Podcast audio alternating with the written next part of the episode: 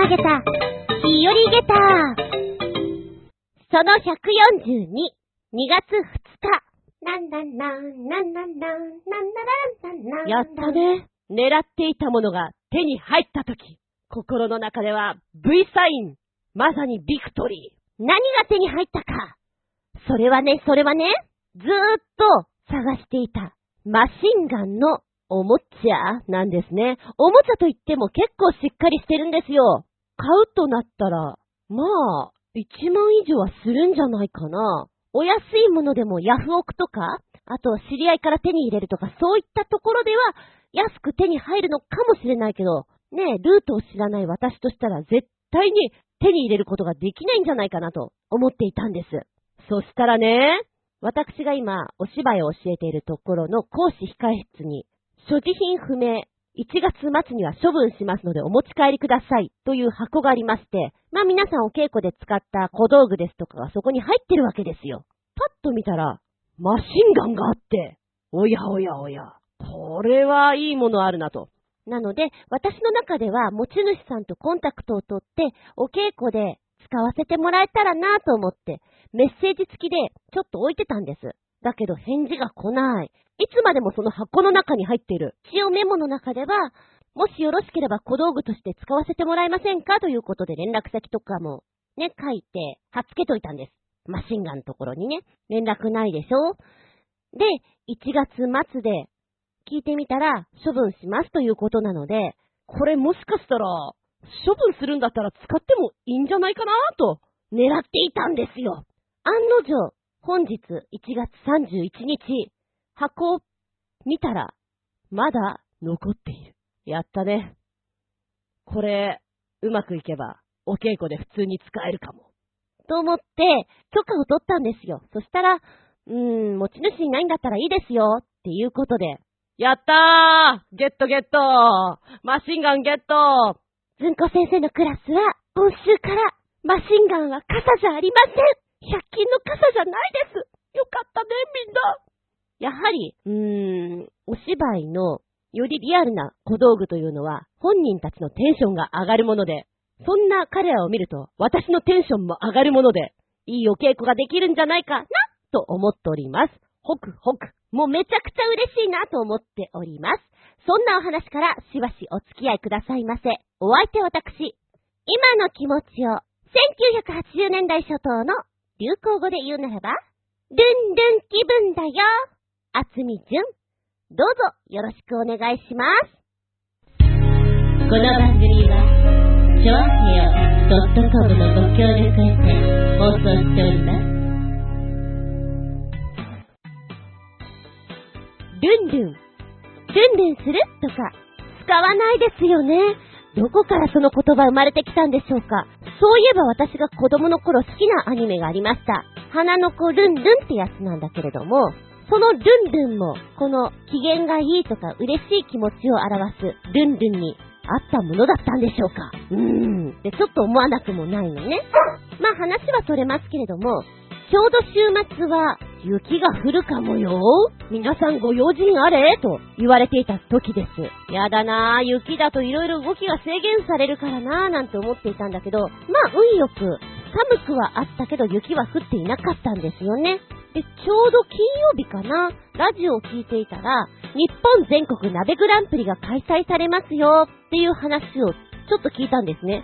ただ具体的にどこで、いつ、どんな風にっていうのは全く知らなかったんですけども、後々に見たら、うーん、バイクでも10、15分ぐらいかなのところでやるので、あ、これは行ってみようかな。ただし、終了時間が3時。3時？早くない？いや、いいんだけど。3時？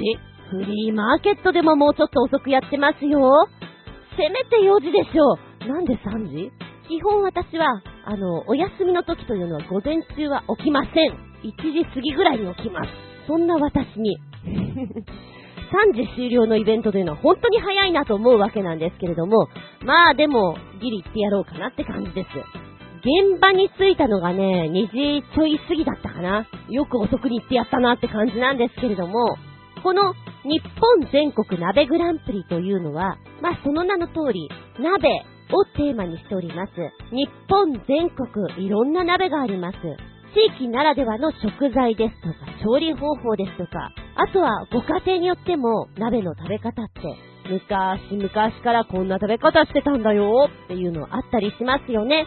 そんな鍋をテーマに日本全国鍋自慢、これをやろうではないかということで、かなりの数呼び寄せてましたね。創作の鍋料理、それから伝統的な鍋料理、いろんなものを来場者の投票によってグランプリを決めていくというものなんです。うーん、でも3時終了なのに2時ちょい過ぎでしょ会場に着いて、もうちょっとなんか終わってるお店もあってね、どこに行こうかなと思っていたら、後ろの方から、先生って呼ばれて、振り向いてみたら、あら、教え子ちゃん。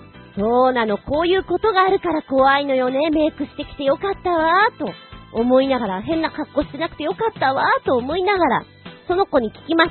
ねえ、どこ美味しかった？うーんとね、うーんとね、えっとね、あ、ここ美味しかったですよ。めっちゃ並んでんの。柿クリームパスタ。あれ？鍋じゃないけど、クリームパスタ。まあいいや。うーん、そっか。ありがとう。でも、ちょっと色々見てから決めるね。時間もないことだし。そう思いながら、私、イベントものになると、お財布の紐がシュルシュルシュルっとね、緩みます。イベントだからこそ楽しまなきゃって思う方なので、えー、お鍋は1杯300円から500円といったところでしょうか。もう、目について気になるところから買ってしまった方がいいかなと思って、パッと見たときに、セリ鍋。これこの間、あれだ、県民賞でやってた。セリっていうのは、東京の方ではそんなに食べるものではなく、ましてや鍋に入れて食べることはないです。が、仙台だったね。えーと、セリ鍋っていうのがとてもポピュラーで、今の時期は、もうもりもりもりもり食べるんだよと。セリの根っこまで入れてもりもりもりもり食べるんだよと。それを見て、あ、食べてみたいなと思ったの。お値段見たら500円。まあいいでしょう。くださいな。行きました。そしたら県民賞ではね、こう、セリのあの、葉っぱの部分も一回鍋に入れて、ぐつぐつっとちょっと煮込んでたんですよ。そこのお店では、鍋の中のぐつぐつしたものをぐつぐつしたもので、その中に根っこが入ってるということなんですね。まあ、それはいいでしょう。で、葉っぱの部分は後乗せなんですよ。あれ？お湯に一回も通さないの？生をそのまま食べなきゃいけないの？うーん、まあ、まあいいか。はい、いただきます。セリ鍋1個購入で、食べるところが別のスペースにあるので、そこに行くまでの間ね、周りを見ながら、他に何かないかな、何かないかなと思っていたんです。うーん、やっぱね、人気のところはもう完売してるんですよね。なんだろう、どれかな？あ、普段食べないものがいいかな？どれかな？これだキムチあんこう鍋。あんこうも、ほぼ食べたことがないというのに等しいでしょう。面白いからこれにしよう。一杯いくら ?500 円。まあいいでしょうくださいな買いました。で、まずはじゃあこの辺から試食しようかなと思って椅子に座って食べ始めると、うん、セリ鍋、苦手です。非常に苦いというか大人の味でごわすな。これは、これはどうでございましょう。私、うん、正直に言って、嫌いです。何買ってんだろう自分と思いながら、ま、気分改めて、じゃあ、キムチあんこ鍋を食べようと思ったらね、おじさんが、もう時間も終了に近いのであんこをたくさんたくさん乗っけてくれたんですよ。うん思ってたより、磯の香りがプーン。ちょ、ちょっと苦手かも。2杯目にして私、なんでこんな苦手なものばっかり買ってんのって思いながら、おやおやおや、やっちゃいましたな。何か、何か他にないか？私が、これ素敵だねって思えるものないか？パッと見たら、2015年最優秀賞、受賞みたいに書いてあったのかな？そんな登りがあったので、あ、これ人気があったんだろうな。納豆汁、400円だったかなうん、納豆嫌いじゃないし、なんか、最優秀賞取ってんだったら、買ってみようかなと思ったの。買いました。キノコもいっぱい、お野菜もいっぱい、納豆の香りもいっぱい。嫌いじゃないです。嫌いじゃないですけど、そうね、3つ買った中では一番いい方かなと思うけど、それでも、ルンルン気分にこう上がってこないのは、なぜかななんてちょっと思いましたけどね。えー、納豆汁はね、納豆をすりつぶして、それを碗の中に入ってるっていうのかな。だからネバネバしてはいない。ただ香りは納豆って口の中に広がってくるかな。粘っきはないのでとても食べやすいんですけど、香りがもともと苦手な人は、あー、厳しいかなとはちょっと思いましたね。まあ、お野菜いっぱい入ってるし、体にはいいかなとは思いますね。他にもね、美味しそうなものいっぱいあったの、竹千代鍋とか、あと、あ、きりたんぽは、あの、もっちり感がとっても好きなんで食べたかったんだけど、見た限り近くになかったので断念しました。まあ、そういうのもいくつかあるかな。ちょうど、もう3時の終了時間にだんだん近くなってくると、皆さん鍋の周りで写真撮影とか始めてらっしゃるんですよ。そうすると、鍋を買いにくい。そこは、そのブースは諦めるしかないかなっていうところでね。うんとね、ブース自体は、60ブース出てまして、これは鍋なんですよ。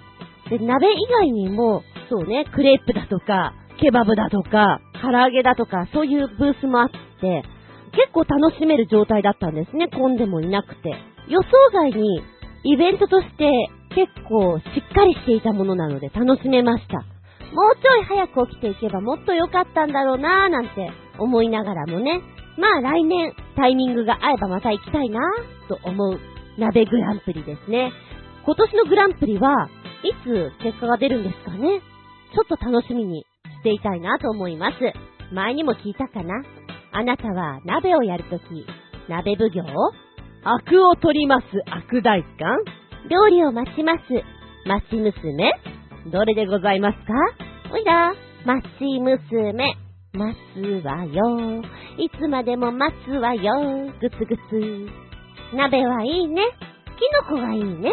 食べたくなっちゃうね。ってな感じで、日本全国鍋グランプリに行ってきましたよ。のお話でした。メッセージタイム。最初のお便り、コージアツワークさん。ふつおた、お邪魔しまーす。いらっしゃい。予定が確定したので、今年初のギャラリー展の情報をお送りします。2016年4月22日、かっこ金曜日から5月1日日曜日、25日月曜日は休労まで、高円寺のギャラリー来社で企画写真展、外猫の日々に参加します。うーん、うーん、4人参加の写真展ですし、テーマも私のドンピシャなので、下手は打てません。新作で勝負をかけるか、今までの作品を新しいお客様に見せるのか、悩むところです。つうか、新作、撮れるんでしょうかでは、おっと、忙しいですね。そういう企画ものがあると、やったね。ワクワク楽しいねっていうところと、どうしてくれよっていうのが混ざり合うっていうの？そのドキドキがたまらないっていうの？新作撮れるんでしょうか？じゃなくてコージくん、撮るんじゃよ！撮ってなんぼなんじゃよ！頑張るんじゃよ！なんか高円寺も、にゃんこの店が多いというか、そういう街並みですよね。なんか、追いかけてフラフラしていた記憶がちょっとあります。最近、コージアットワークスはいろんなものに参加されてますね。いいじゃないですか、前向きで。見習わなければなと思っちゃいますね。まだまだ先って思うけど、結構あっという間だよね。コージアットワークさんなんか毎日お写真撮ってるから、毎日がやっぱり勝負だろうし、本当に4月なんていうのはあっという間だよね。時間を大切にできていいんじゃないですか？ワイト。おうありがとうございます。もう一丁、ふつおた、コジャットワークさん、お邪魔します。らっしゃい。先日、仕事でミス日本コンテストの会場に行ってきました。美容関係のスポンサーがついているためか、日頃近くで見ることのない背中の大きく開いたドレスやら、裾が床を引きずりまくっているドレスを着ている来場者に囲まれて、着物審査、ドレス審査、水着審査と結果発表を見てきました。このミスコンの受賞者は、それぞれ1年全国のイベントや海外の来賓をもてなす役割を果たすそうですが、見ていて感じたのは、なんで女性だけなのかなぁという疑問。海外の来賓には女性も含まれているので、そんな時は男性がエスコートした方がいいんじゃないかなぁうーん。でも、私がミスコンの受賞者にエスコートされることはないと思うので基本どうでもいいのですが、ずんこさんがエスコートされるなら、ミス日本がいいですか？それとも、格闘技日本一とか、ミスター日本ですか？それとも、他に希望ありますか？では、これは、面白い質問だね。ちょっと真面目に考えちゃうかもしれない。そうね。エスコートするのって女性とかが多いね。はあ、考えたことないけどそうだな。えー、海外の女性の場合って誰がエスコートしてるの？女性なんか、タキシード着た男性？日本人っていうか、向こうの人のような印象も受けるなあとは、物によるけど子供さんを使ってるような印象がありますね。そうね。オイラがエスコートされるとしたら、まあイベントにもよると思うけれども、日本ということを考えたら、ちょっと日本っぽい人がいいと思うんですよ。日本っぽいってなんだよ。えっと、それこそ、武士だとか、侍だとか、そういったいでたちが似合う方？かな？ぁ なんか変なこと言ってる私。なんか一歩間違えると私のイメージしてるの仮想になってしまうので、難しいかもしれませんな。ああ、でも分かりやすく言うと、歌舞伎役者だとか、なんかそういうのが面白いような気がする。ああ、あ、こんなのどう？日本独特というと、宝塚って他にないじゃないですか。ああいう女性が男性の格好をして、ショーを見せるというのは。だから、海外のお客様、女性なんかのエスコート、男性はね、ちょっと、今いい感じの浮かばないなって言うんだったら、宝ジェンヌはどうだろうか。ちょっとユニークで日本っぽくて面白いんじゃなくてそんなことを考えてしまいます。ちなみにさ、2020年、東京オリンピックじゃんそれに合わせて、いろんなイベントが行われてくると思うのね。で、それこそエスコートだとかなんとかっていうので、いろんな人が呼ばれるんだろうなって思う。モデルちゃんもそうだし、役者さんもそうだし、そういう伝統芸能的なことをやってる人なんかも、割と呼ばれるんじゃないかな。今がチャンスでやり始め時なんじゃないかなってちょっと思わなくもないです。うん。なかなかコージアットワークさんのエスコートされるならどんなのがいいですか？寝る前に考えていたら結構楽しめそうな気がしました。いいネタをありがとう。ミスコンかキラキラとしていて、まばゆい世界なんでしょう。だけど、その中ではバチバチとしたドラマがあるんだろうね。裏話とか聞くと壮絶だもんね。えー、そんなことが？みたいな。どうでした？会場にいて、そういうバチバチ感とかって味わうことができるんですか？こういうコンテストを目指す人たちってさ、こう365日のスケジュールがびっちり決まっていて、ウェイトトレーニングだとか、作法だとか、ウォーキングだとか、ものすごいレッスン積み重ねて多分出てると思うから、精神力強いなって思う。それを続けるのはね、うん、一度ぐらい生で見てみたいな。ありがとうございます。あ、そうだ動物さんにエスコートされたら私、嬉しいかも。うん、それはエスコートじゃないよって言われるかもしんないけど、嬉しいかも。よありがとうございます。続いてのメッセージは、新潟県のヘナチョコヨッピーくん。ついに、こんなヘルメットが発売されたようです。どんなんだい見せてみな。ポチッと押すと出てきたよーっと。まだだよーっと。おっと来た。タイトルヘッドアップディスプレイ搭載の次世代スマートヘルメット、スカリー AR1 は、後方確認や音楽再生など自由自在というヘルメットなんですけれども、バイクのヘルメットにヘッドアップディスプレイやカメラ、ボイスコマンド用のマイクなどを搭載し、ミラーや振り向き確認なしで車両の後方を見ることができるようになるスマートヘルメット。これがスカリー AR1 というヘルメットになってます。スマートフォンとベアリングしていて、音声認識で電話や音楽ナビなどを使用することが可能という多機能ヘルメットになっているんです。見た感じはね、割とスッキリしていますね。ただちょっと、後頭部のところが、なんかトサカみたいになってんだなーって感じるけれど、動画があります。動画を見るとなんとなく、あ、こういうことなのかっていうのが分かりやすくなってるんじゃないかなと思うんだけれども、かっこいい映画みたいな作りになってますよ。うーんとね、ヘッドアップディスプレイはヘルメット内のちょうど目の下ぐらいのところにありまして、視界の端っこにワイプみたいな感じで小さい小窓で見えるっていうのかなそこで表示されてくるということ。あー、なるほど、そういうことか。ヘルメットの後頭部が今、トサカみたいになってるよって申し上げたと思うんですけど、このトサカ部分のとこにですね、広角カメラが埋め込まれておりまして、これで撮影した映像をリアルタイムでヘッドアップディスプレイで見ること、確認ができます。なるほどね。そういう風になってんだ。で、この通常、後ろ後方確認をするときって、ミラーと目視をすると思うんですけれども、そこでの視覚が生まれてしまうところっていうのはあると思うんですよ。で、この広角カメラを使うとですね、視覚が生まれないっていうのかな。ほぼほぼ全部確認できるんですね。そのね、絵もしっかり出てるので、あー、これはいいですねって思います。これすごくいいなと思ったのが、バイザー部分がエレクトロクロミック素材を使用しておりまして、えー瞬時に色味を変えられる。ということで、眩しいところってあるじゃないですか。そこで走ってる時でもクリアーな視界を保てるようになるということ。一番いいよね。もう、朝日だとか夕日だとか、眩しい時間帯あるじゃないですか。私も毎朝通勤するときに、うん、眩しいエリアが3カ所ぐらいありましてね。本当に眩しくてしょうがないの。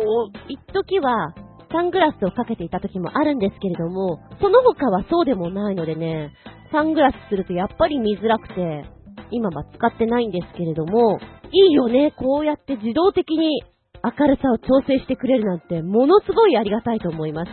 で、なんといっても、スマホとのベアリングっていうことで、ナビとか音楽再生だとかを全体的に管理できるっていうのがありがたいよね。例えばガソリンスタンド行きたいなと思った時に、ナビをディスプレイに表示させて、あとどのぐらいだよ、ここにこう行ったらいいよとか、そういうのが全部出るっていうのは安心感があります。実際、このヘルメットは、1個1499ドル、日本円にして約17万8000円で販売を行っておりまして、買うことはできますが、だがしかし問題はここ。日本の道路交通法への対応は現在のところ未定ということなので、これかっけえから買っちゃおうかなって思って買ってしまっても、うーん、使えないで終わっちゃう可能性もあるから気をつけて。すごいよね。リアルタイムに見ているものと、そことはまた違うものをディスプレイで確認しながらっていうのは、まさに昔子供の頃に見ていたアニメのようだなって思います。いろんなものが、こう、顔の周りに表示が出てきたら、ちょっとパニックになっちゃうような気がするな、とも思う。慣れるまではね。面白いけどね。うーん、すごく便利だな、持ってたら面白いなと思うけど、ここまで高いとちょっとね、うーん、もっと安くならないと、かな？正直なところ。でもね、いつも思うの。メールとか来た時に読み上げてくれたら、すごく嬉しいなとか。まあ、それに近いことはね、できるじゃないですか。それをあえて運転中にできたらとても便利だなと思うことは本当にあります。でもきっと、もう、それもすぐそこなんだろうけどね。そうね。なんかヘルメットとかってこういうのさ、日本の技術でもできてもおかしくなさそうだけど、あんまり商品化に至ってないよね。うん。実用的じゃないのかなとかいろいろ考えちゃう。そうだよね。連動したら車とかもなんかいろいろできたら面白そうだなって思うけれど。うん。はい、ありがとうございます。スカイ AR1。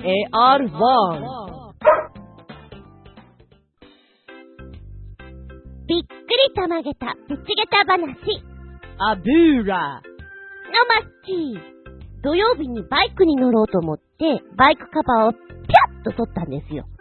そしたらですね、オイラのバイクの周りにですな、油がギラーリギラーリと滲んだ跡がありまして、おっと、これはなんだい？な、なんだい？ガソリンか？いやいやいやいやいや、エンジンオイルかい？な、なにいや、どっちでもいいんだけど、よろしくないなぁという分量が流れてるような感じだったんですよ。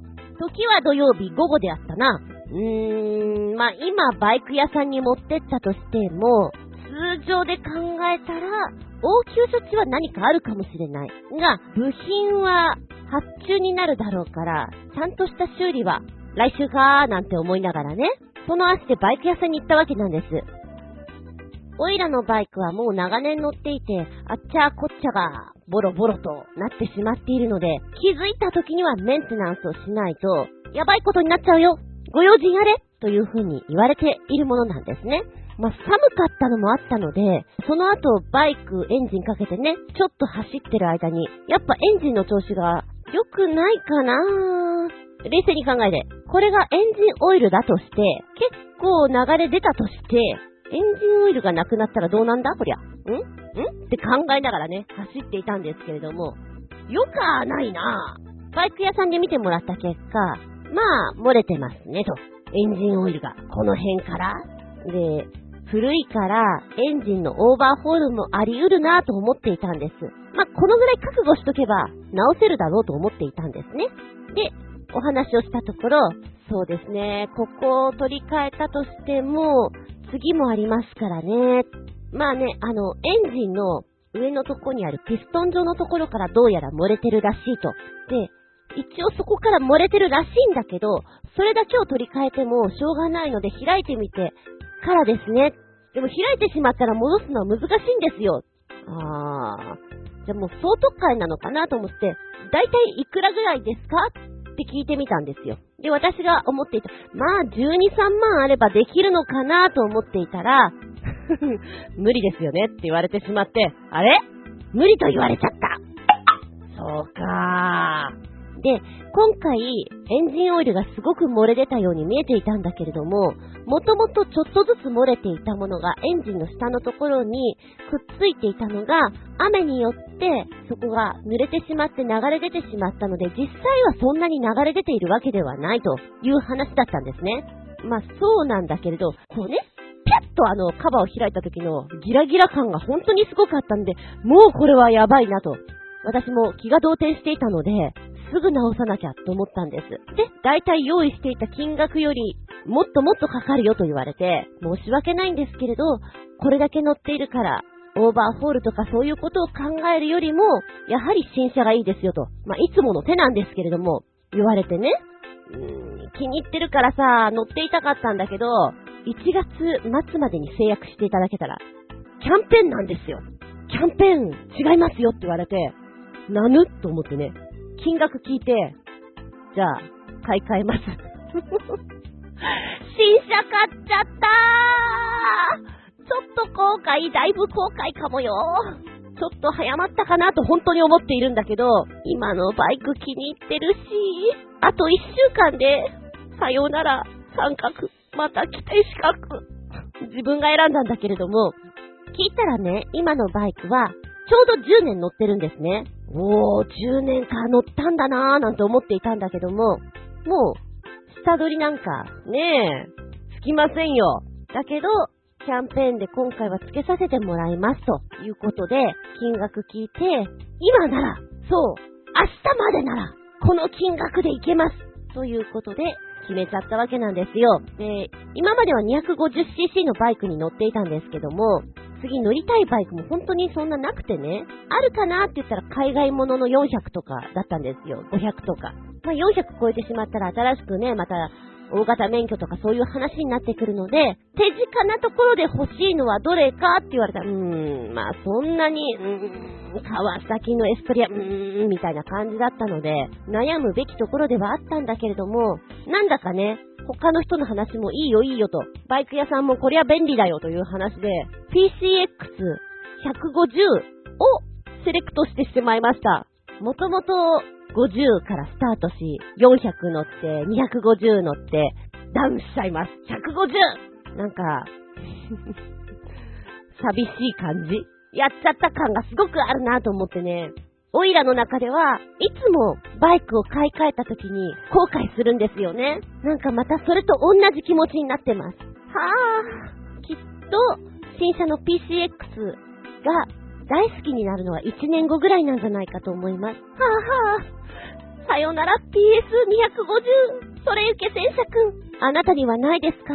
大好きすぎて、離れられないものが、ちょっとお高い買い物すると、人って、やったー買ったぜイエーイってなるパターンと、私みたいに、買っちまったどうしよう。って思う人とパターンが分かれんじゃないかと思います。私は、物に、場所に固執する方なんで、結構ショック受けてます。でもいつもそうなの。キャンペーンが、キャンペーンがなければ、あと1年ぐらいは乗っていた。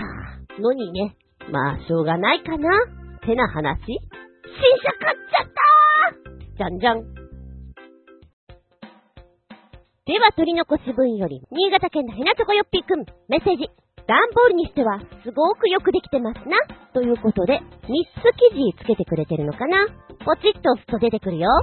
ダンボルギーニの話です。タイトル、えー、3つつけてくれたんで、そのまんま読むよ。1つ目、クオリティ高すぎ。ダンボール屋さんが半年かけて制作したダンボルギーニがすごすぎる。つうのと、もう一つが、ダンボルギーニ。ダンボール製スーパーカーが本物と共演。震災復興した商店街の目玉に。というやつ。もう一丁が、ランボルギーニ、ついに本物ランボルギーニと共演。復興に花添える。です。昨年末、あー、テレビで見たような気がするっていう人多いんじゃないでしょうか。実は私もどこぞかでチラリと見たチラリズム。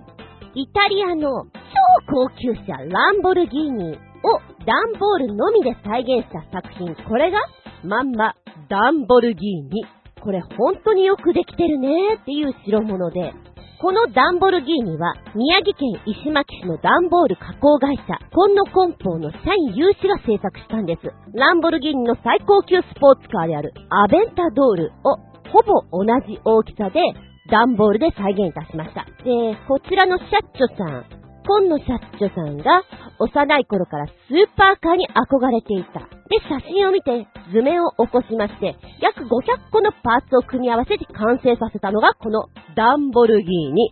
仕事の合間にコツコツコツコツやっていたので、出来上がるまでには約半年。重量は約100キロ。大人4人で持ち上げることができるという、なかなかどっしりずっしりですな。で、実際完成したこのダンボルギーニ。の写真を昨年12月2日にツイッター投稿したところ大きな反響を呼んだんです。テレビの取材も殺到しまして、19日の深夜に、今野社長の Facebook にランボルギーニの正規販売店、ランボルギーニ麻布からメッセージが届いたんです。で、これを読んでみると、一番最初ね、やっべ、怒られんのかなと思って開いたところ、今野社長の取り組みを絶賛するという内容でして、12月23日に女川町でランボルギーニを展示する際に何か協力できないかという申し出だったそうなんです。そこで、ランボルギーニとダンボルギーニが並んで展示ということに至ったそうなんですね。今野社長はダンボルギーニを制作した理由について、東日本大震災で過疎化する、そんな若者の流出が続いている地元の人たちのところで、こんな面白いことやってる大人がいるよということを伝えたかった。クリエイティブでかっこいい仕事は都会だけじゃないよ、地元でもできるよっていうことを示したかったということなんですって。実際、えー、2011年の東日本大震災後は、段ボールの加工技術というのがどんどん進化しまして、避難所の間仕切りですとか、仮設住宅でのベッドですとか、収納ですとか、あらゆるものが段ボールというもので、より良くなってきた、開発されてきたという具合になっているということなんですよ。段ボールというところから、うん、まさにクリエイティブな仕事なんだろうなとも、こんなに発想で予想もできなかったことができるんだよ。強度だってこんなにあるんだよっていうところから、いろんなことができるようになったんだねっていう、そういういろんな思いが、やっぱり、ランボルギーニの正規販売店であるね、営業部の方が、ああ、こういう思いって大事だよねっていうところで、ああ、何か一緒にやりたいなっていう思いが深まったということなんですって。えっとね、この教えてくれたサイトの中で動画も見ることができます。2箇所で見ることできるのでね、うん、実際の原寸大で作ってるこのダンボルギーニが本当によくできてるんだなっていうのがわかります。で、遊び心もあってね、あの、エンジンの中には、プリンターなんですけど、こう、ちょっと、エンジン乗っけてますみたいな遊びをしていたり、ランボルギーニのエンブレムっていうのかな、チャージングブルと呼ばれる、猛牛ロゴこちらもダンボルギーニにちゃんと変えていてね、そういう遊び心もあってっていうのが面白いじゃないですか。タイヤのあたりと、フロントのミラーのあたりとかも結構細かく作ったっていう風におっしゃってましたね。私はやっぱり、正面から見た時のお尻の見た時の独特なフォルムを、この段ボールでよく丸みを出して、同じような雰囲気に作り出したなーっていうのが、お見事です。今回有志6人で作ったっていうことなんですけど、男同士でこれ作ってたら相当楽しいと思う。やっぱり、スーパーカー世代の人たちがわっと集まっていて何作る？ランボルギーニみたいななんか盛り上がりっていうのはさ、うん、子供の頃に戻ったような楽しさがあったんじゃないかな。また、イベント時にこの子展示された時には、すごいね。こんなコンポこんなことできるんだねっていうのを知ってもらえるチャンスじゃないですか。いやいや、なかなか一石二鳥三鳥ってところだったんじゃないでしょうか。お見事です。びっくりたまげた下駄一つ。ありがとうございます。ちなみに、私が学生の頃の2個下の後輩か、自転車にランボルギーニって名前つけてましたね。私、車のこと全然詳しくないんで、その時にランボルギーニというスーパーカーがあるんだということを知りました。遠い昔の話です。続けて2連ちゃん、新潟県のひなちょこよっぴーくん。メッセージ。前にも画数の多い漢字の記事を紹介しましたが、こんなに変な漢字が実在するとしたら、わけわかんなくなるよね。かっこ笑い。ほとんどが創作だよね。はい、二つくっつけてくれてます。まずはポチッと押して。タイトル、一生使うことのない画数の多い漢字をまとめてみた。もうね、想像をはるかに超えてくるよ。な、なにこれ？象形文字？みたいな。そんなの出てくるもん。おや、自慢じゃないけど漢字とっても弱いです。書くのも苦手。読むのも苦手。え漢字に至っては、なんとなくで覚えてるから、線が一本だかどうなんだかっていうのも、アバウトに覚えてる節があります。で私みたいなタイプは、漢字の書き取りだとか、英語の単語テスト苦手です。なんとなくで覚えるから。雰囲気うーん、ダメでしたね。えー、例えば、醤油、バラ、書けません。もう書く気力もありません。簡単な文字でも、かなり崩してしまいます。なんかあの、めんどくさいんよね。ゴンベンとかも、ちゃんと書くことほとんどないです。糸編とかも。えーっと、まずはね、こちらの方、ダーッと出てくるところで見ると、今、現代日本の常用漢字とした中で、よく見かける、でも、結構書けないのが、憂鬱の鬱とかなんじゃないんですか？なんていう風に載ってるんですけれども、もうこういうのはね、受験で終わったね。覚えるの。さあ、その後はどんなのがあるのでしょうか？やはり、日本の漢字、旧漢字ですとか、中国からの元々の漢字は、やばいの多いよね。もうそれ絶対書けないよねっていうのが。はい。前に教えてもらったんで印象深いのが、トータル56画の中国の漢字。読み方は、ビアンと読みます。こちらのビアンっていうのは、名物料理の名前にもなっているビャンビャン麺に使われる漢字なんですが、あまりにも難しい漢字。だって56もあるんだよ。意味わかんないからね。そうそう、その時にもこのお話をした記憶があります。昔貧しい秀才が空腹を抱えて関陽のある料理店に入りました。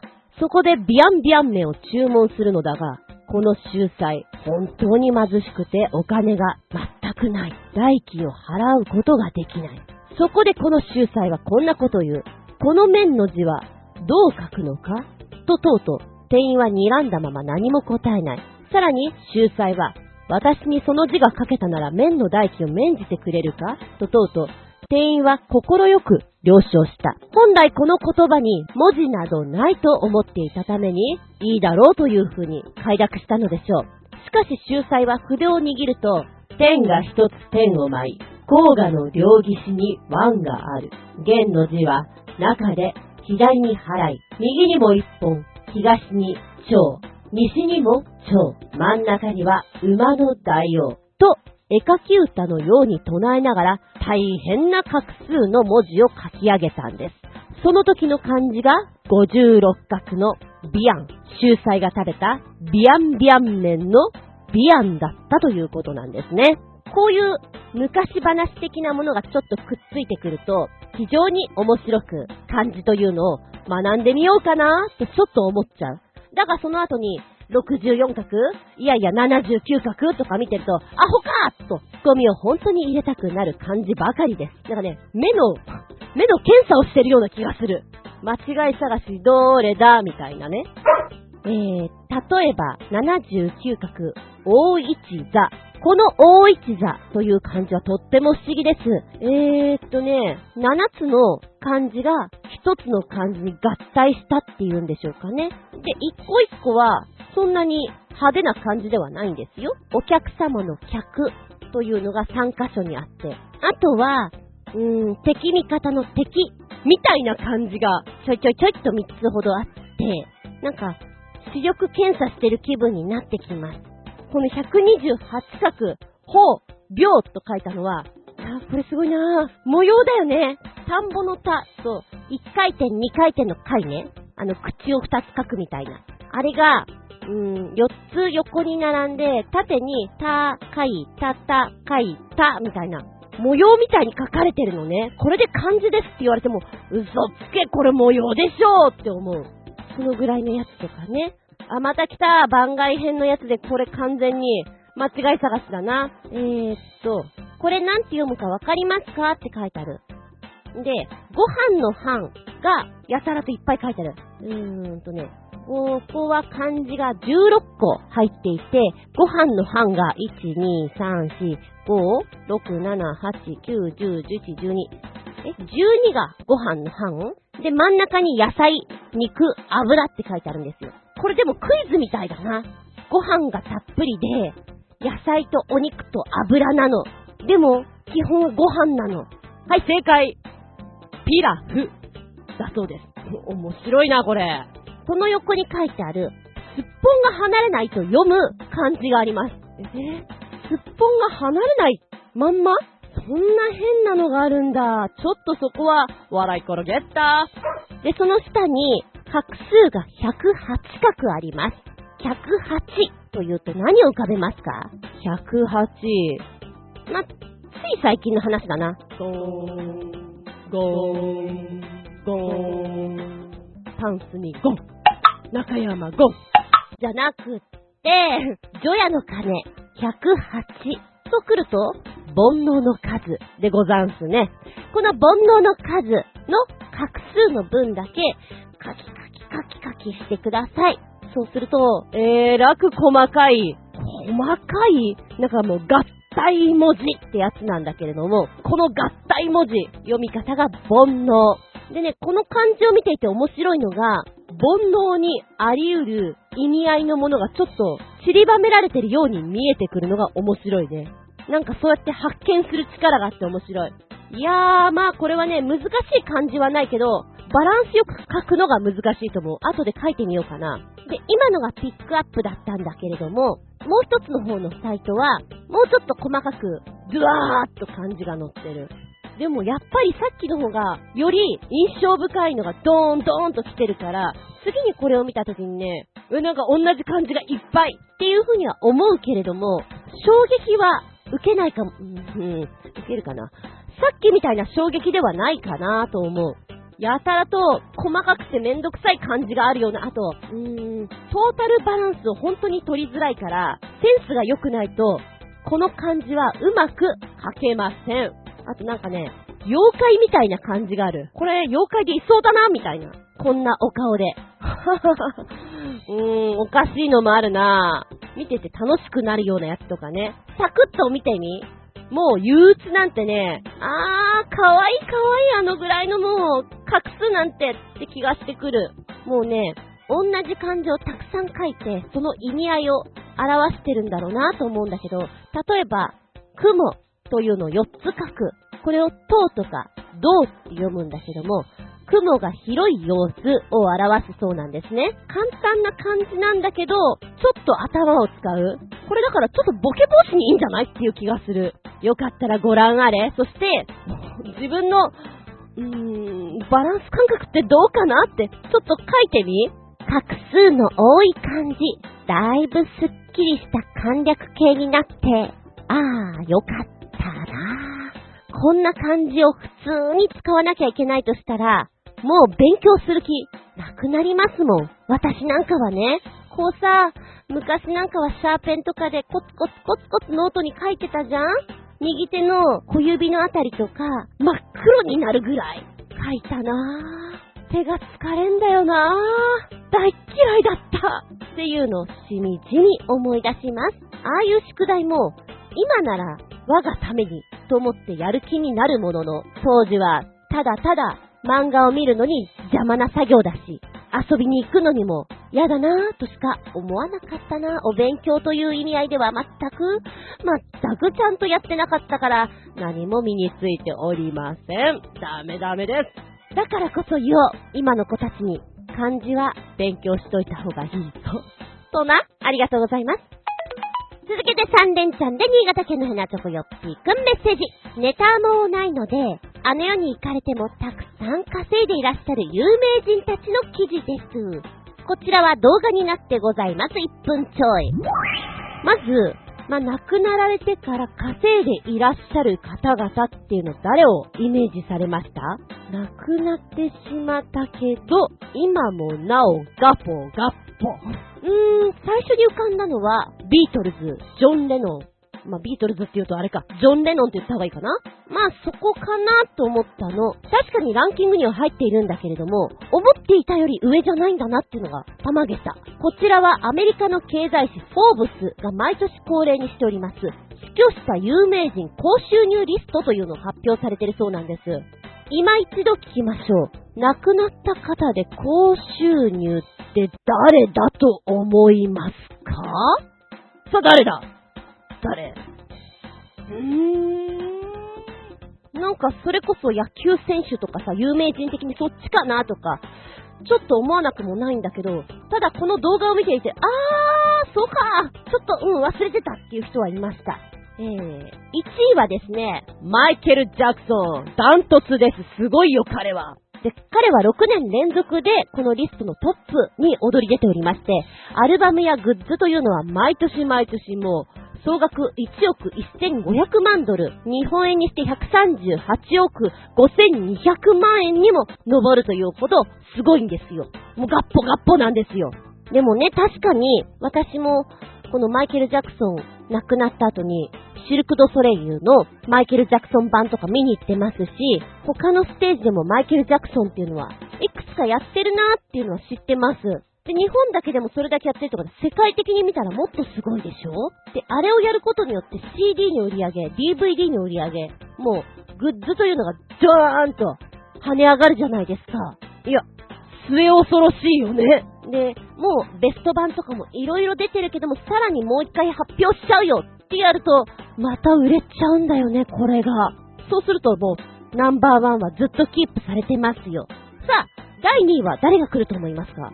マイケル・ジャクソンの後に来る人でしょ誰？やっぱジョジョン・レノン？いつでもジョン・レノン？って思うんだけど、第2位がエルビス・プレスリーなんです。えへー、そうなんだ。ってことは歌手的な人がやっぱり多いんだって思うじゃん？第3位は、スヌーピーの漫画、ピーナッツの作者であります、チャールズ・シュルツ氏。4000万ドルだって。あれ？漫画家来ちゃった。でも、スヌーピーもファン多いよね。USJ がスヌーピーだったっけ？で、スヌーピーミュージアム的なものとかもあったりすると、スヌーピーに会いたくて会いたくてっていう友達やっぱいます。ミッキーじゃないの。キティじゃないの。スヌーピーなのっていう人はいますよ。で、スヌーピー愛の人たちも本当にグッズを揃えたいらしくてですね、また映画になってたじゃないですか。あ、ちなみにね、教え子が4人ほどいい役で入ってるんですよ、スヌーピーのあの中に。なんか嬉しくなっちゃった。なんかみんな頑張ってるじゃんみたいな。まあ置いといて、ああいう映画とかもね、やっぱ大人から子供からってこう見たくなる作品なんだろうなって思う。もうすでにね、ワン、ツー、スリーで、あの、ポップ界のね、キングオブポップ、キングオブロックンロールのキングとされていたエルビス・プレスリー、もみあげが、もみあげが忘れられません。の後に漫画家、チャールズさんが入ってくるとはとても思わなかったんで、たまげったランキングだなと思います。第4位は、またびっくりしちゃうよ。ボブ・マーリー、2100万ドル。第5位。ていうことは最近の歌手？と思うでしょ？残念エリザベス・テイラー。その後に、マリリン・モンローだとか、ジョン・レノン、ここに来るんだ。アルバート・アインシュタイン、ポール・ウォーカー、ベティ・ページ。へえー、そうなんだ。なんかこのランキングすごく不思議。一番最後のベティ・ペイジさんがプレイボーイ誌のモデルさんだったということで、今もなおランキングに入ってますよ、すごいですねってとこなんでしょう。アインシュタインさんがここにいるってことは、本の売れ行きとかがすごいってことなのかな？うーん。マリリン・モンローも私大好きだけども、いやいやいや、他にも、オードリー・ヘップバーンとかいていいんじゃないかなとかさ、なんでいないのかなとか考えちゃうもんね。ちょっと不思議です。意外性のあるランキングでびっくり玉ゲッターゲタ4.5。えっとね、本当に自分の中で予想していたところから覆されるから面白いです。まあでも、それだけ影響力あったってことなんじゃないのかな。まあ、余談だけどさ、大悟さんと北川景子さんが結婚なさったじゃないですか ?KK されて、みたいな話があって。で、指輪の話になった時に、関連付けで、ハリー・ウィンストンの指輪がうんたらかんたらと言ってたのを見たんですね。で、その時にマリリン・モンローの映画がポッと挟まれてですね、マリリン・モンローの映画の中で、紳士は金髪がお好きだったかな。この中で、マリリン・モンローが、女が一番好きなのはダイヤモンドよみたいな感じで、高らかに歌うシーンがあって、その中でティファニーだとか、カルティエだとか、いろんな名前言うんですね。ブランド名を。その中で、ハリー・ウィンストンって言ってるんですよね。私、ハリー・ウィンストンって、ごめんなさい。ブランドほんと興味なくて、なんじゃらほいって思ってたの。人の名前ぐらいに思っていたら、あ、あー、マリリンのあの映画の意味そういうことだったんだって。今更納得。うーん、みたいな。そんな自分にびっくりたまげたゴージャスで、セクシーでっていう、シンボル的な意味でマリリンっていうのは、いつでも出される存在っていうところから、あー、なるほどね。死してなお、このランキングに名を残す方なんだろうなって納得がいきますな。ちょいと面白いんでご覧あれ。メッセージありがとうございます。そうね。あの、亡くなってしまったけれども、やはり表現者という方は何かしらこう爪痕を残すじゃないけど、覚えていてもらえるっていうのはとても嬉しいじゃないですか。儲けになれば、今までお世話になったプロダクションだとか、家族だとか、そういったところにね、回るから、それはそれで潤ってとてもいいと思うしさ、いや、やっぱりロックンロールって言ったら、もともとはキングだよね。あのもみあげっていう。そういう関連付けもとってもいいよね。なんか日本でもやればいいのにね。そうするとやっぱり、あの頃の作品見たいなとかさ、原作どんなだったっけ？とか、あ、音楽聴いてみたいよねってなるじゃん？いいと思うけどなぁ。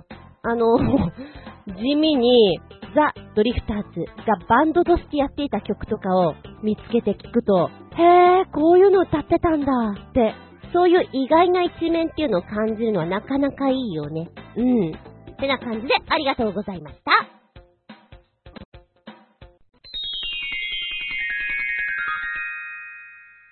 シシピンアウトタイム。今回のテーマは、忍者でござる。ニンニンでいきますよ。2月2日の2が2つ。ニンニン忍んで忍んで忍者でござる。忍者というと、やっぱり私世代は忍者ハットリくんがピコーンと出てくるんじゃないかな憧れました。手裏剣とかに、あと、忍者屋敷。こう、忍者ハットリくんとかがやっていた忍術。例えば水の中で筒みたいなものを口にくわえて、ブクブク息をしながらそこに身を潜めるとか、なんかそんなのを一個一個ちょっと思い出しちゃったな。例えば、分身の術。これは錯覚を起こさせる術の一つで、素早い動きによって相手に自分が複数にいるかのように見せるものなんですよね。ものすごい早く動いてるよね。本当に自分自身が複数人に見える術、影分身と呼ばれるものもある。いろんなパターンがあるみたいなんだけど、他には変わり身の術。なんか、服部くんこれやってた気がする。もともとは自分に化けさせた丸太などの身代わりを攻撃させ、隙をつくという術の一つ。本当にあったのかな？こんなの。それとも映画やアニメの中だけなのかな？うつせみの術。変わり身の術と似ているけど、この術は丸太を使わない。衣服などを使うということで、若干イリュージョン的な？そんな感じもしますよね。錯覚を起こさせる術イコールイリュージョンみたいなね。あと、ゴトンの術。トンとは逃げるための術である。えー、ゴトンの術って言うとなんか豚みたいだね。えー、子供の頃に見ていたアニメで、さすがのサルトビのエンディングの中で、1トン、2トン、3トン、デブって田中真由美さんが歌ってるのね。それを思い出しちゃった。えっ、ー、と、歌の中では、1トン、2トンって言ってたけど、私はずっとね、そのアニメの中に豚が出てくるんですよ。あの豚ちゃんのことを言ってんだなぁと思ってたんだけど、もしかしたら5トンの術のトン、逃げるにかけてるのかなぁなんて今、初めて知った感じです。えー、5トンの術、1トンの術、火薬を用いて煙を発生させ、相手の目をくらます。あれ？さらばごめんドロンみたいな火薬を使ったやつ。見たことあるな、これな。映画の中やアニメの中でね。水遁の術。これだ水の中で竹筒などを用いて息をしてですね、湖だとか川だとかに身を潜めて相手がいなくなることをうまくかわすっていうやつだ。ああ、これこれ、やってみたかったのが、水雲の術っていうのかな？忍びの道具を用いての術になるんだけど、足に雪道で使う和漢敷のようなものをつけまして、水上自在に移動するというものを憧れたよね。水の上をスイスイとアメンボのように行く動きっていうの。まあ、だけどジャボンだろうなーなんて思いながらさ、で、忍者っていうさ、公ではなく、いるのかいないのかわからないような存在の忍びの人たちのお話っていうのは非常にどこまでが本当で、どこからが作り物なのかっていうのは面白いなって思う。で、今ね、忍者屋敷とかさ、見学するところとかあったりするのを見てるんだけれども、やっぱ行きたくなるんだよね。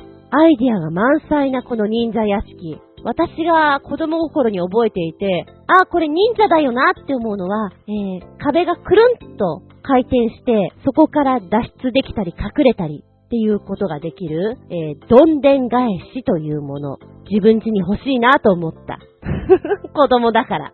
えー、どんでん返しとは、襖の奥や壁の戸に背中をつけ、少し力を加えると回転する扉のことで、ぴったり閉じてしまうと回転するように見えず、一見普通の襖や壁などに消えたように見えるもの。えー、忍術屋敷では、追っ手の襲撃から逃れるために、屋敷内を暗くし、屋敷内へ侵入させてから出口を閉ざし、身を隠すためにこのような仕掛けが使われていたという。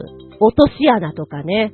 よくこんなの考えたよなーっていうものがゴロゴロしてるじゃないですか。私はスパイ映画とか結構好きなんですね。コミカルなやつで。アイディア満載な道具を使って相手をひらひらかわして、で、悪を叩き潰しとかなんか、いろんなのあるじゃないですか。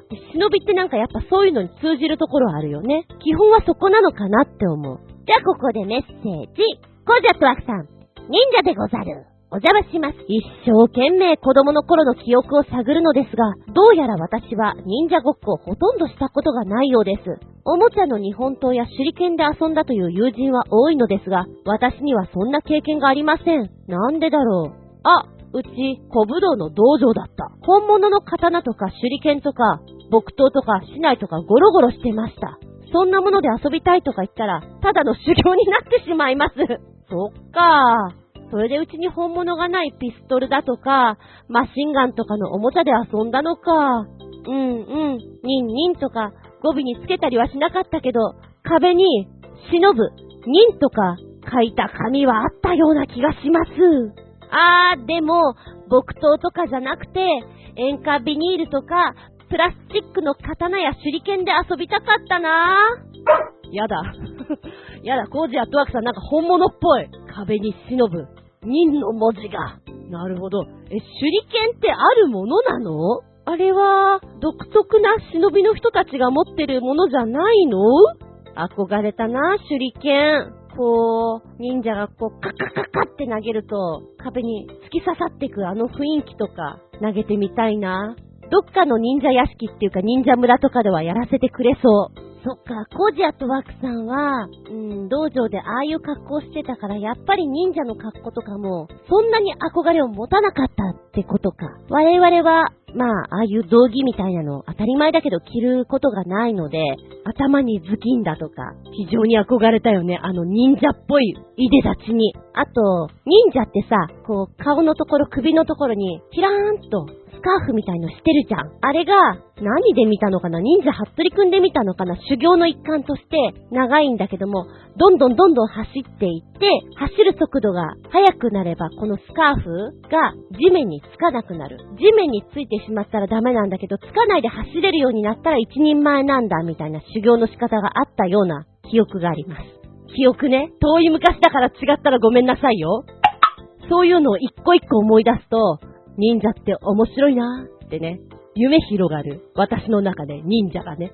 え、また、今、大河で、真田やってるじゃないですか。で、三谷幸喜さんが作品を書いているから、ちょっと忍者ブーム来るんじゃないかなーなんて思わなくもないんだよね。イベントとかで忍者ものっていうのが、えーそんなさなか、コージーアットワークさんからもう一本メール入ってます。タイトル、ニンニン、お邪魔します。らっしゃい。忍者なグッズ見つけました。では、ということで教えてくれてます。忍者なグッズってなんだろう？あの格好？タイトル、忍者ハエたたき。忍者ハエたたき。あー、なるほど。うん、ちょっと面白いかも。えー、っと、ハエたたきはハエたたきなんだけど、手元が刀の持ち手っていうの絵になっていて、まあ、外国のお客様はこれを見たら喜ばれるかなと思いますね。先端のハエたたきの部分をよく見ると、刀を構えた忍者が潜んでいて、ハエも一撃できそうな、ウェブマートのハエたたき忍者。持ち手が今言ったような日本刀の絵のようになっていて、手裏剣だとか、忍者の文字が入っていまして、なかなか凝ってるんですよ。見た目かっこいいです。あのー、これ持ってたら、いやいや、あの、生えた時の部分見せたらバレバレだよ。バレバレだけど、そこを見せなかったら、刀かなっていう風に見えるもん。よくできてます。この忍者ハエたたきは、お値段1480円。ちょっと高い気もするな。まあ、でも、かっこよくはできてるから、こういうのが好きなお友達には受けるかもしれませんね。忍者って、ハエとかお箸で捕まえそうだよね。飛んでるとこ、プーンって飛んでるとこ、ピッてこう、箸で捕まえる。で、ポイって捨てそう。なんだかそんな印象を受けます。ありがとうございます。忍者グッズ、他にも色々ありそうだね。はい、そして、続いてメッセージ、新潟県のヘナチョコヨッピーくん。忍者でござるニンニン忍者といえば、真田丸ではなく、真田重勇士と千葉真一の影の軍団を思い浮かべてしまう。あと、昔のアニメでは、サスケですな。今のアニメなら、ナルトでしょう。ということでつけてくれたのが、服部半蔵影の軍団メインテーマ。それから、サスケオープニングエンディングというもの。ナルトからは、ナルト名言集つけてくれてます。この服部半蔵影の軍団メインテーマ、哀愁がすごくあるよね。この曲。こう、思い描いてる時代劇の曲ってこんなだったかなって思いながら聴いちゃいました。で、これは、服部半蔵影の軍団の映像になるのかな？なるほど、こんな感じの映画なんですよね、これ。そう思いながらちょっと見てたんだけど、私、この辺の映画はほとんど見ていないので、真田重勇士、影の軍団。へー、忍者ものなんだ。でもちょっと小難しそうな感じではありますね。バリバリ時代劇なんだろうなって思いながら、お勉強のために見てみようかしらとも、ちょっと思っちゃいますね。そして、サスケ。なるほど、サスケも忍者ものか。見たことないんだよね。このオープニングエンディング両方来て、面白い歌だね。来るぞ、来るぞ、来るぞ、来るぞ。行くぞ、行くぞ、行くぞ、行くぞ。あの、ちょっと分身の術のところは、10人のインディアン浮かべちゃった。増えてった。増えてったよ、みたいな。そうだよね。やっぱり忍者って分身の術だよね、とか思いながら、どんなお話なのかもちょっとよくわかってないんだよね、サスケ。こちらのアニメは1968年にやっていたんだね。当時のアニメとしては結構、サスケの絵のタッチは割と愛くるしい感じなんだけど内容は結構シビアだった。人はバンバン死ぬしっていう、そういう作品だったみたいですね。えー、ちょっと見てみたいかも。この時代の作品って見ることがないじゃない？だからこそ、あえて見たいかなって思う。えっ、ー、と、ナルトの名言集の方は、スキマスイッチの星の器の曲に合わせて、セリフがどんどん出てくるので、あ、このセリフいいなとか、おって思うのがいっぱいあるんじゃないかな。私は全部を通して見てはいないんだけども、ちょいちょいと新潟県のヘナチョコヨッピーくんとかに教えてもらったりして、あ、このキャラクター好きだなとか、そういうのはやっぱりちょっとあったりするんですよね。で、そう思うと、あ、その人がこんなこと言ってるなと思うと、なんか、しみってきますよね。この作品好きな人とっても多いじゃないですか。だからこういう名言集ってたまらなく、ズシーンってくるんだろうなーって、そう思いながら見ました。懐かしのシーンとかが出てくるので、割とすんなり見れると思いますよ。もしよろしければどうぞ。そうだな、あのー、忍者って一言に言うと、歴史もあるじゃない？だから、歴史を詳しく知らないと、やっぱりちゃんと喋れないと思う。だけど、みんながみんなそれを知ってるわけじゃないじゃないですか。私もそうだけれども。アニメや映画で忍者という人たちがいて、こんなことをやってたっていう想像を膨らます？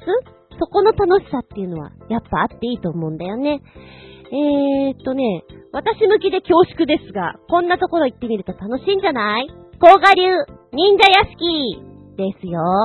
甲賀なので、滋賀県にございます。リンク先は私のブログの方に貼っときますけれども、大人は650円、子供は350円で入れます。この忍者屋敷のからくり具合とかを見るのは結構面白いんじゃないかな。電話番号0748-86-2179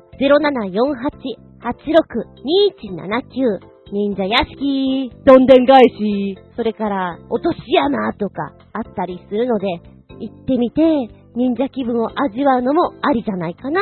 あと、私が行って気分盛り上げたって思ったのが、日光江戸村の忍者の空間っていうのかな。忍者ショーっていうのかな。あそこはアクションが結構激しく面白かったですね。うーん、あと、テレビとかで見て、ほほー、これはちょっと面白いですなぁと思ったのが、忍術を習える道場があるよと、そういうので紹介していた番組があったんですよ。忍術といってもさっき言っていたような、うつせみの術だとか、水遁の術だとか、そういうのをやるのではなくて、護身術という意味合いの忍術なのかなそういったものを習えるところは確かにあるようです。興味ある方は行ってみるとちょっと大和田橋がうずうずしてくるんじゃないでしょうか。で、割かし、こういう道場に行くとですね、外国のお客様が本当に熱心に通われてるっていうのをやってまして、いいですなぁと思いましたね。文化交流っていいですなぁと、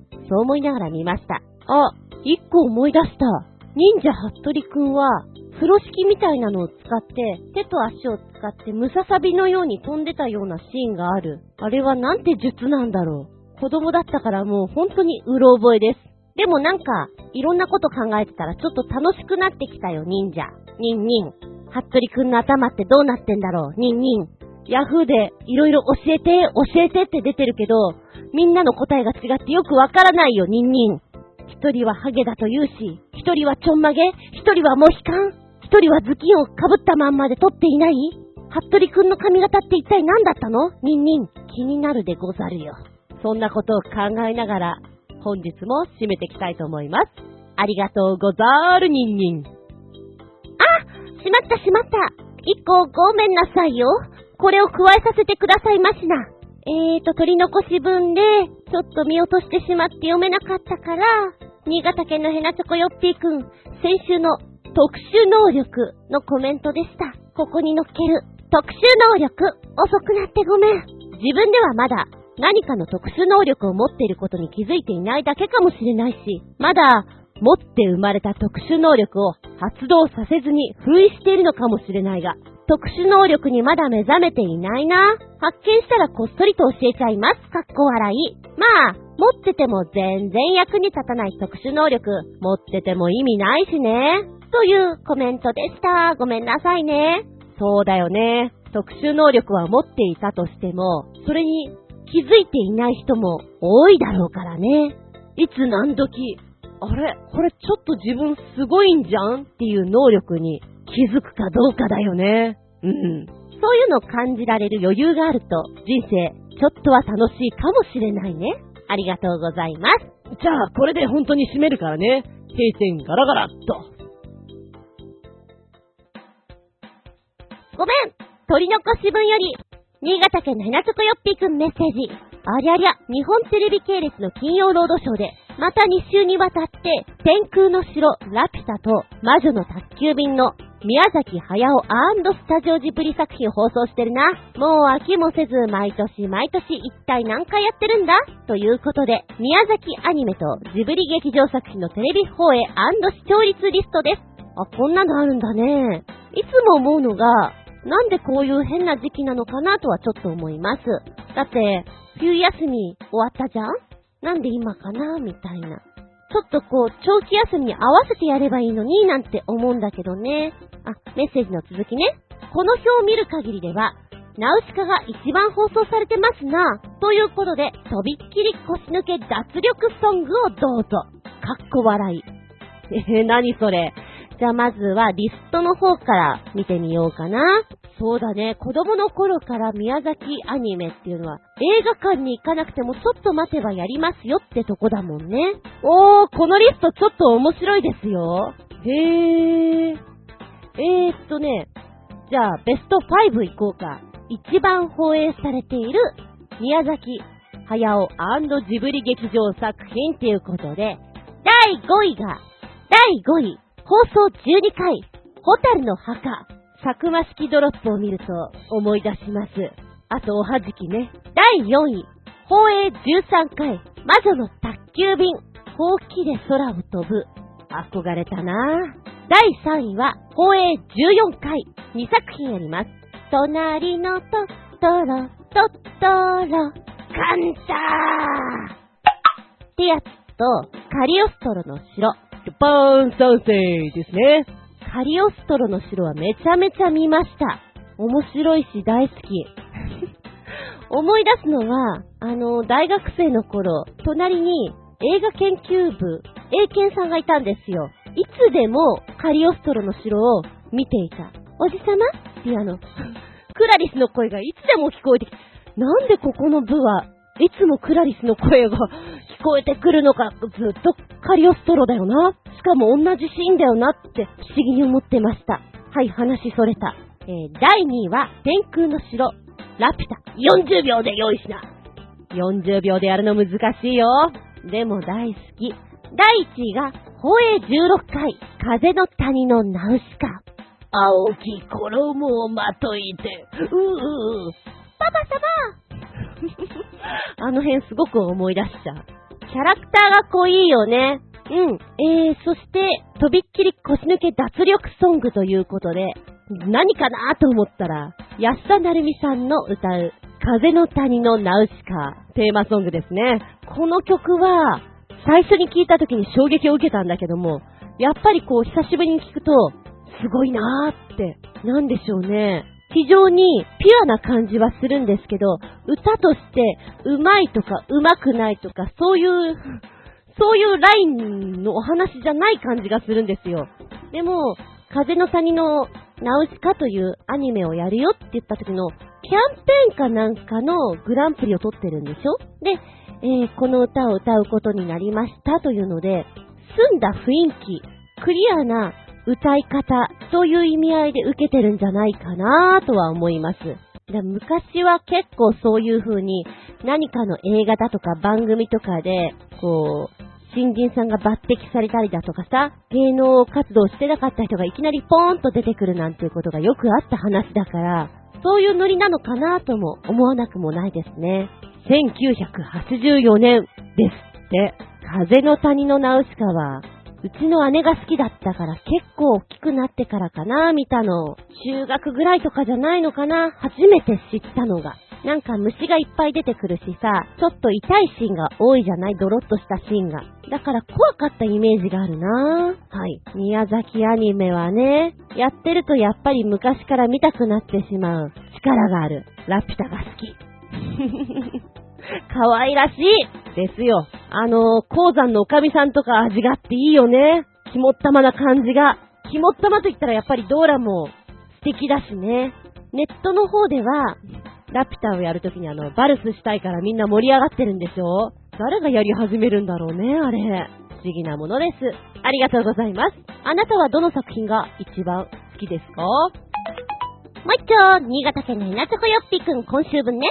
メッセージ、メッセージ。日本にもこういうところがありそうだが、ここまで事故が多いと、道路の方の地面を掘るなりして、高さを確保しないとダメだよね。まあ、映像を見てる分には面白いけどね。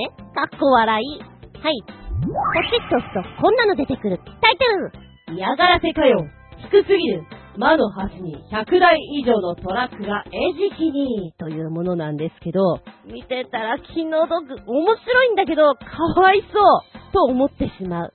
ノースキャロライナ州ダラムにある11フィート8約3.6メートルの高さ制限のある立橋なんですが、この制限を知るのか知らないのかわざとなのかは知りませんが、トラックがガンガン突っ込んできて背中を擦る事故が多いという名所になっております。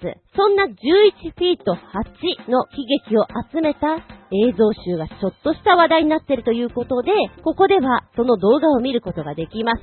約5分ぐらいなんですけれども、飛んでくる、突っ込んでくバリバリのガリガリですよ。ひどいですよ、本当に。ここまで事故がすごいのであればもう有名だろうから、トラックも突っ込まないであろうと思いたくなるんだけど、それでも彼らはガンガン突っ込んできて、ひどいものになるとね、トラックの背中ベローンって全部剥がれてるのもあるし、あの、荷台ごとガタンと落ちているのもあるのね。大惨事になってるのもあって、見てると、かわいそうだし、面白いし、どうですか？ってほんとツッコミ入れたくなってしまうのがガンガン出てくるのね。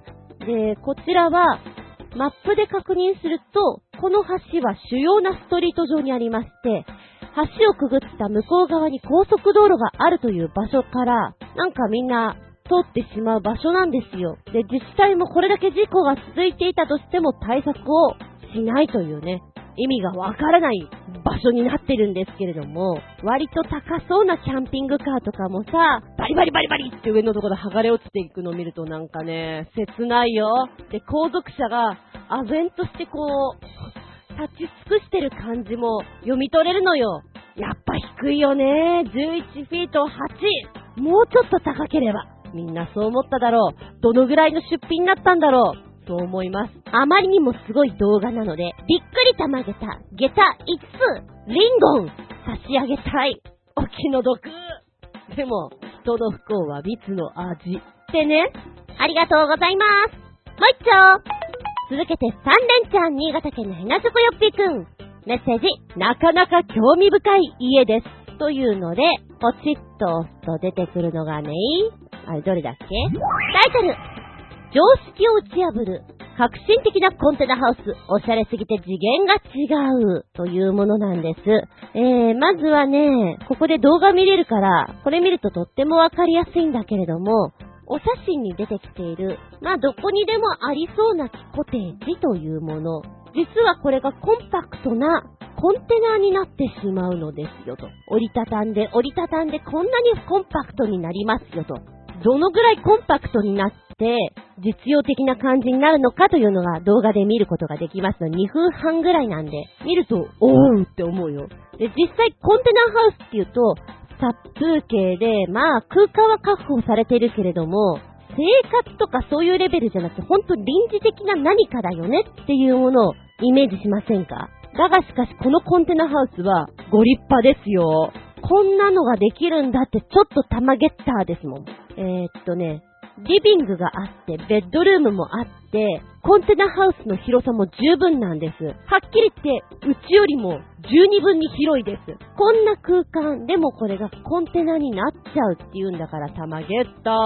もうなんか写真見ると本当かよって思っちゃうんだけど、本当なんです。えー、っと、キッチンもしっかりしてるしね。シャワールームとトイレだけじゃなくて洗濯機もついていて、本当にこれはコンテナハウスなのかと思うぐらいの充実設備だということなんです。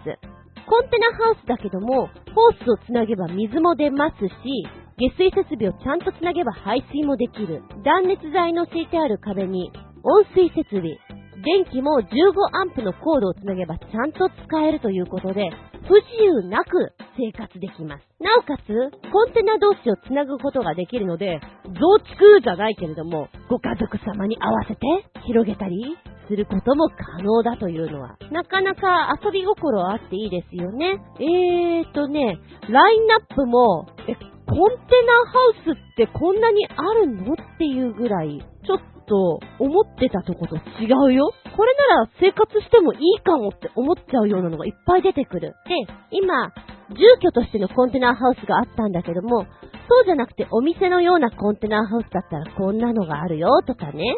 飲食店、ああ、こんなのあったらちょっとおしゃれだよねっていうのが出てますね。折りたたむことができるということから、イベントがあった時なんかに立ち上げて使うこともできるし、考え方次第では本当に便利に使えるというものなので、日本って土地がないじゃないですか。だからそういう意味でこれすごく活用できるんじゃないかなと思ったり、あと地震大国だからさ、何かあった時の災害が起きた時に準備ができていてすぐに設置できるという意味合いでもとってもいいんじゃないかなと思ったね。こんな立派なのができるって素晴らしい。びっくり玉ゲットゲタ5つあげたいコンテナハウスホテルがあったら面白いから泊まってみたくなっちゃうね。で、あの、あれなの。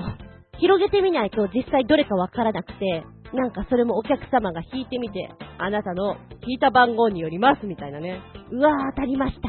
うわー外れましたっていう遊びがあったら、また泊まってみたいな。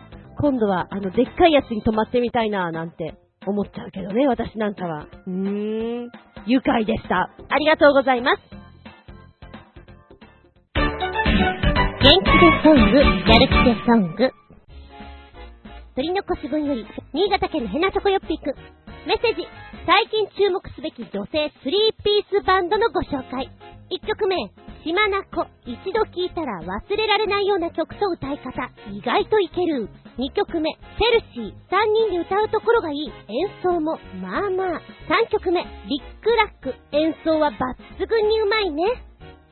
1曲目の島なこ。涙のブラウニーというこの曲。4分40秒ぐらい島なこ。島なこってさ、ちょっと野蛮な印象というか、血走った感じというか、北斗の剣というか、うーん、なんでその名前なんだろうって思わなくはないです。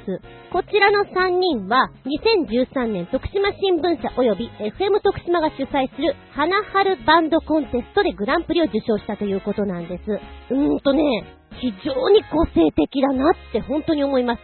まずこの声も、ああ、ちょっと変わってるなってやっぱり思うし、歌い方かなすごく癖があるなっていうのは、一度聞いたら忘れられないあのー、初めて椎名林檎さん聞いた時に、うわー、なんか癖あるなサラさん聞いた時に、な、な、なになになんか歌詞がよくわかんないけど、個性的、ユニークっていうのと同じ印象を受けますね。聞いてくとどんどんハマるバンドじゃないかなって思います。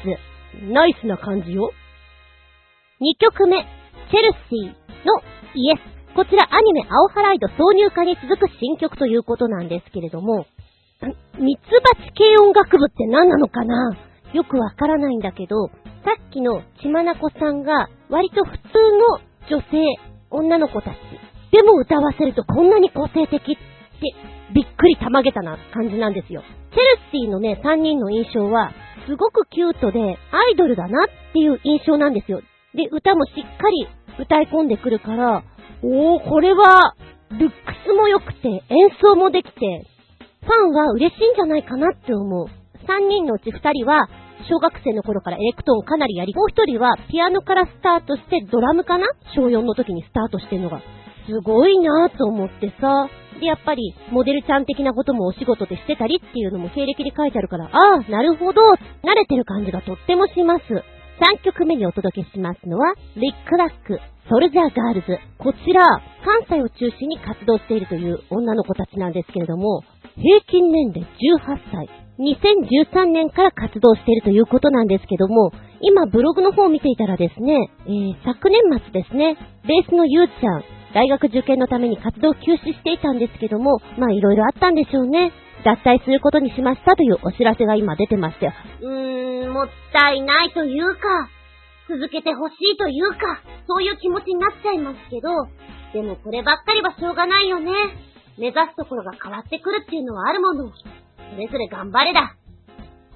今、ソルジャーガールズを聞いていたんですけども、うん、声質と音楽の雰囲気が私すごくこれ好きです。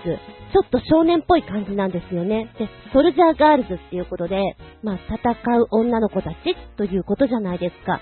うーん、キリッとした歌だな。表面的にはキリキリっとしてるんだけども、内に秘められたいろんな思いがなんか出ていてすごく好きだなって思いますね。そうか。でもね、まだ18歳。これから色々あるだろうしね。メンバー募集してまた3ピースバンドになるかもしれないしっていうところで、いろんな転換期ありますからね。応援していきたいと思います。ビッグラック。メッセージありがとうございます。と、ここでもう一丁メッセージ。新潟県の花チョコヨッピーくんから続けてきてます。最近注目すべき3ピースバンドのご紹介の続き。もう一つバンド忘れてたよ。ということなのね。ということで4曲目としてのご紹介。The Peggies 演奏もうまいが、とにかくボーカルがいいねということ。えー、曲はね、グライダーという曲なんですが、あ、本当に今回4曲教えてもらったけれども、色が全部違って、あの、このね、ペギースは、声がパーッとしてるんですよ。風船をパーンと割ったような、ものすごく元気なエネルギーをもらえます。ハッピーになれるっていう曲だなと思って聴いていたんだけれども、で、この子たちも高校生。ペギーズの3人は、中学時代からの女の子3人組で結成されまして、2011年5月から本格的にバンド活動を始めたということなんですよ。最初に聞いた時の声の印象が、ユキをちょっと私は思い出したんだけれどもね、高い声なんだけれども、キンキンしたわけではなくて、聞きやすいですね。で、裏声をね、ひょいひょい出してくるんですよ。そのバランスがとっても良くて、このグライダーという曲、コーラスでウォーウォーウォーウォーウォーみたいな感じで入れてくるのね。なんかね、可愛いし、嬉しくなってくる曲です。うわーって思いながら聴いていた。うん。この子たちすごい伸びるだろうなって思いましたね。なんでしょう？本当に今回紹介してもらった4曲どれが好きって言ったら、全然色が違うので、あとは好みだよねって思います。みんな応援したい。みんな頑張れ。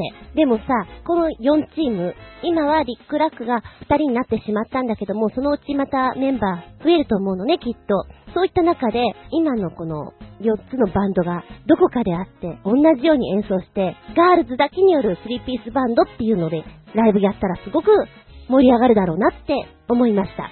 あなたはどれがお気に召しました？元気でソング、やる気でソング、ご紹介いただきました？スリーピースバンドでした。ありがとうございます。この番組は、ちょあへよ .com のご協力へて放送しております。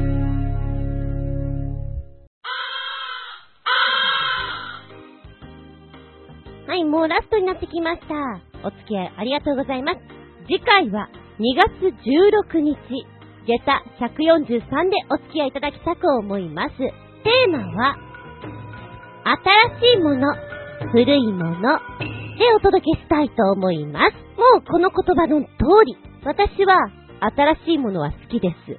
が、古いものも実は捨てられない人なんです。だから、新しいバイクを買っても、思いが古いバイクにずっと残ってしまうんです。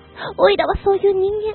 だけど、新しいものを買ったらもう新しいものに気分がワークワクして、古いものは別にいいやっていう人、いますよね。割とそちらの方が多いんじゃないかと思いますけど、気分の切り替え？気持ちの切り替えがバッチリつく人。いやいや、やっぱ新しいものより古いものがいいんだよ。古いものが大好きな人、別れますとも、そんなお話をしていきたいなぁと思います。テーマは、お便りは、チョアヘオホームページ、お便りホームから送っていただきますか、もしくは、うん、今回送れなかったごめん。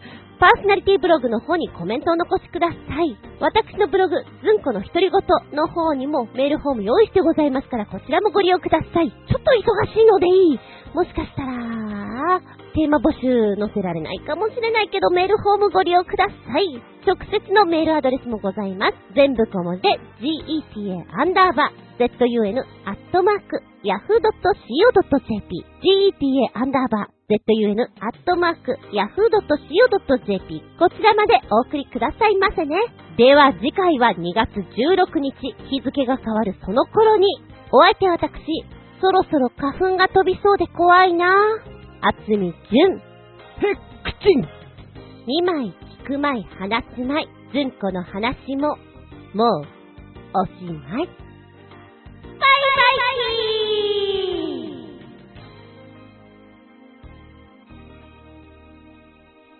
はい、最後に向かって、お便り元気になれる甘いもの、ゴジアットアクさん、お邪魔します。いらっしゃい。実は、2月2日は私の誕生日です。でも、絶賛締め切りラッシュです。悔しいので、チョコレートでもドカ食いします。あー、でも、チョコレートで元気になるのは、短期的に疲れている場合ですね。もっと、どっかりと疲れている時に効くのはシュークリームです。あまり凝ったものではなく、きちんと美味しいカスタードが詰まったパティシエのシュークリームをブラックコーヒーでいただく。これは効きます。ただし、カロリーとカフェインの量がとんでもないことになっているような気がします。締め切りラッシュの際は、これでも太ったりしないところを見ると、燃焼効率が上がっているのでしょうかところで、ずんこさんの誕生日の定番メニューとかスイーツはありますかドカ食いの参考にさせてください。では、Happy birthday to you.Happy birthday to you.Happy birthday dear Koji at work.Happy birthday to you. イェーイおめでとうございます。誕生日かラッシュか忙しいかそういう時って、もうドカ食いだよね。わかる忙しい時ってなんであんなに変なものばっかりいっぱい食べたいんだろうね。不思議でしょうがない。そうだな。オイラは疲れた時にはチョコレートっていうのやっぱり食べたいなって思うんだけども、あとは生クリームがたっぷりなんとかだね。ちょっとじゃダメ。たっぷりよろしく基本的にはコンビニの生クリームがいっぱい入ってる何かで賄えるんだけど、本当にしんどくなった時にはケーキ屋さんのパッと見た時に生クリームが多そうなスイーツあるじゃないですか。あれで頑張ります。今んところね、最強だなと思ってるのが、工事コーナーのプリンセスショートだったかな。1個500円するんだけれども、うん、ものすごい生クリームをいっぱい使ってるので、疲れたっぺなーっていう時はこれ買って、ドカドカ食います。え、カロリー？もうそんなことは気にしちゃいけませんよ。ドカドカ行きます。うーんと、誕生日でしょ？基本私誕生日は、好物を食べようと思っているので、ハンバーグか、とんかつか、お肉食べてます。基本それかなうーん、思い起こすと多分それ。そうね。あとは、ケーキ。もう定番中の定番。変わらずそれを食べております。たとえ地方にいて、丸いケーキを買えなくても、デパ地下でカットケーキ買って、ホテルで食べるとか、そういうことは絶対してましたね。ケーキは絶対食べてる。で、カットケーキの場合は、3種類ぐらい食べる。お酒は飲まない。ケーキとコーヒーと炭酸と、子供みたいなバースデーを過ごしてやります。あー、でも、誕生日の定番メニューっていうのを、おまけの毛でやったら面白いね。先に言っちゃうと私子供の頃は、ちらし寿司。これ定番メニューでしたね。うーん、おそらく、ちらし寿司、唐揚げ、ケーキ、そんな感じじゃないかな、子供の頃なんかは。忙しい時ってさ、本当にいろんなものを食べたくなったり、ドカ食いしたくなるじゃない？体が欲してるからだと思うんだけども、もう、忙しすぎて、脳への神経がうまくいっていないような気がする時もある。さて、2月2日工事アットワークさんは、一体どんなバースデーを過ごされているのでしょうか？素敵なバースデーをお過ごしください。はい、ありがとうございます。はい、疲れた時にあなたが元気になれる甘いものとは？新潟県のヘナチョコヨッピーくんは、バニラアイスにフルーツカルピスをかけて食べる。うわやったことないけどこれうまそうかも。おー、まねっこするか。まずはカルピス買うか。元気でそう。ありがとうございます。